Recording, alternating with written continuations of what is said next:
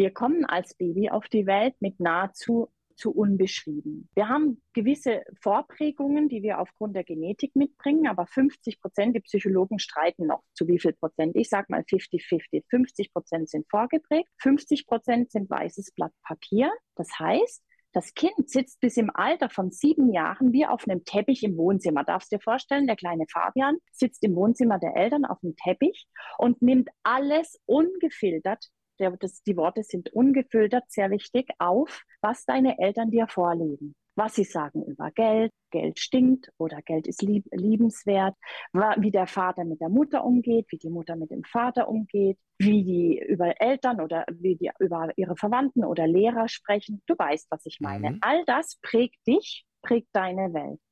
Das ist deine Software, die du dann später hast. Das ist deine Komfortzone. Die Komfortzone dient dazu, das Überleben zu sichern. Also das, was du kennst, dich darin zu halten.